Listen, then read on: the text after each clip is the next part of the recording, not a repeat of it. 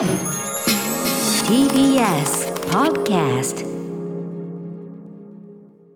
さて豆腐ビーツさんのね大変なエンターテインメント、はい。楽しませていただいた後にまあここあのフリーゾーンという感じでようやくね今日はちょっといろいろ埋めちゃったんです。い。ません山はい本さん、いえいえとんでもないですよ。大丈夫ですか山本さん？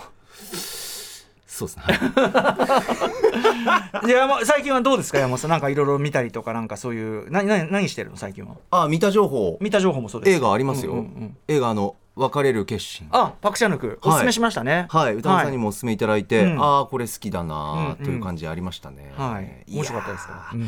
カメラワークとか絵作りすっごくすごいなシーンがたくさんあって。めちゃいやあれこそもう全編油断ならないっていうかね。そうですよね。すごいよねあれね。えー印象に残ってるのは、まあ、ネタバレないけど遺体遺体からの目線からの,、うんうんうん。あの外見もあはいはい。あれもすごかったしそれがちゃんと不倫になってまたねどうこうってありますし、あとはあの主人公がこう好きな相手のそばにさもいるかのような、あうんうん。のあの絵作りあの要は遠くからねあのヒッチコックの裏窓よろしく遠くから双眼鏡で眺めてるんだけど、はい。まあ、ちょっとこう抽象描写というか、ええええ。自分はすぐそばにいるようなはいっていうのを本当にそばにいる絵としてこうね、え。え見せる。だから見てる側があってこうあああってこうなるようなね。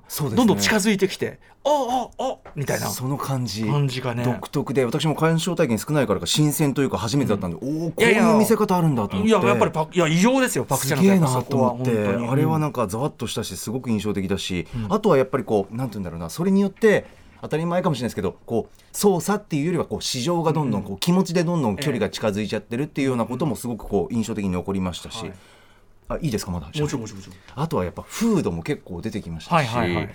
うん、なんか最初のこう妻奥さん奥さんはこう、寿司主食べたいのに人公は刑事なんですね。そう刑事で事ででとあるその殺人の容疑者として、まあ、ある女性を調べてると、ええ。まあ、最終的にはその女性にすごく気持ち惹かれていくわけですけど。そうなんですよね、で奥さんとの最初の食事シーンがあって冒頭なんですけどお奥さんはもうこう妻はこう鍋あ寿司食べたいのにって言いながら、うん。寿司食べたいなって言いながら、はい。鍋なんですよ。はいうんうん。で鍋ちょっとこう取り分けてあげて、ええ。いやいやまあなんとかかんとかで、ええ。鍋取り分けてあげて、はい。でびっくりしたのがもうその好意を持ってる女性のとのうん。取り調べ室の時には、はい。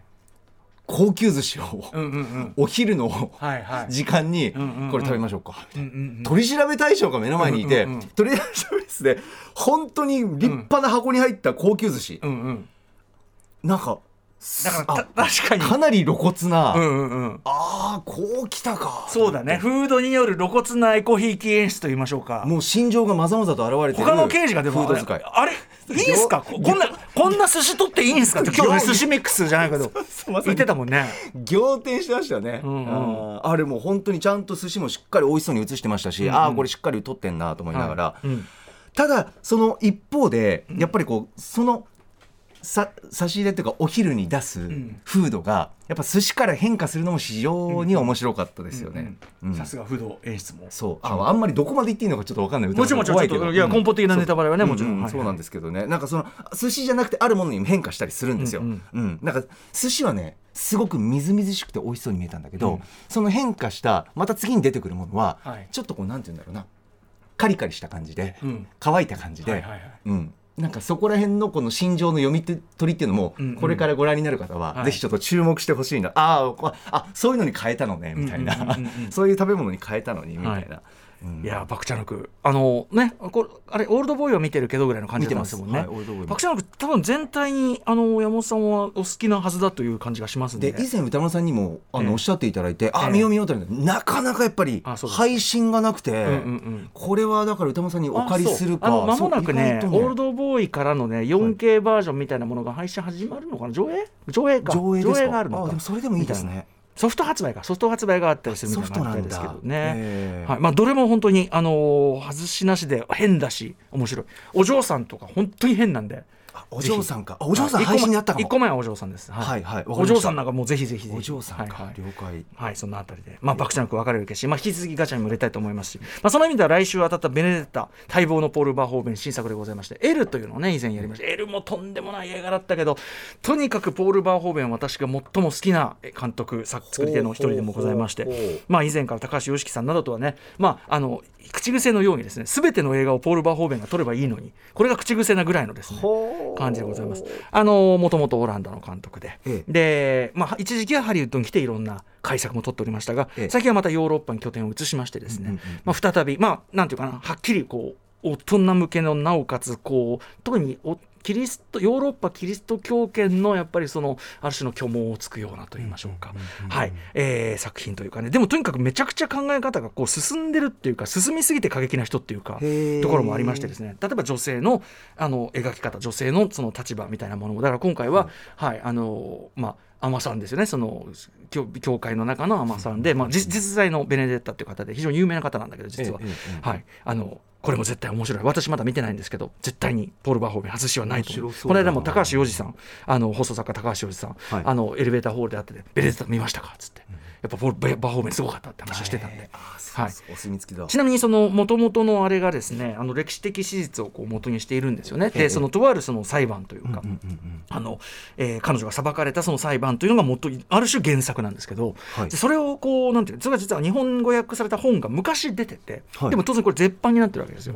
で中古しかない中で、はい。すっごいだから僕ベネデッタ映画表やるやもっていうんで、ええ結構怠慢はたいてそれ買ってやりますんで。はあというね、もう古書まで抑えなきゃいけない。これがムービーウォッチメン。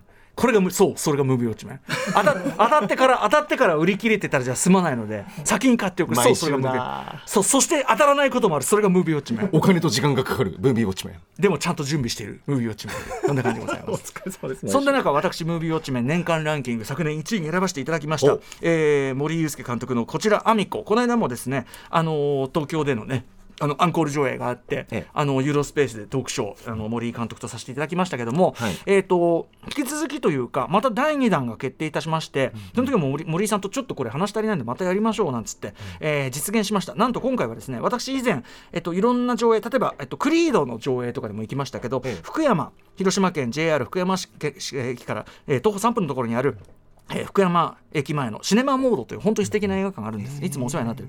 えー福山駅前シネマモードで、えーっと監督と,、えーっとトーク付き上映会再びやります。これこちらアミコロケ地広島ですから、あのお膝元でございます。はい。なのであのーなので森井さん曰くだからそのちょっと地元まあ地元キャスティングいっぱいしてるんで。はい誰か来るかなみたいな話もしてあ上がりますねそれはすごいなっていうはいまあちょっと分かりませんけどそこはちょっとお約束はまだできないが、ええ少なくとも、ええー監督脚本森井祐介さんと私ライムスター歌丸のトーク付き上映会、4月8日土曜日です。4月8日土曜日、えー午後3時開演午後6時30分頃、えー終了予定というような感じになっております、えー全席指定2200円というお値段でシネマモードの公式サイトから買えます。でもうすでに発売になってるのかな。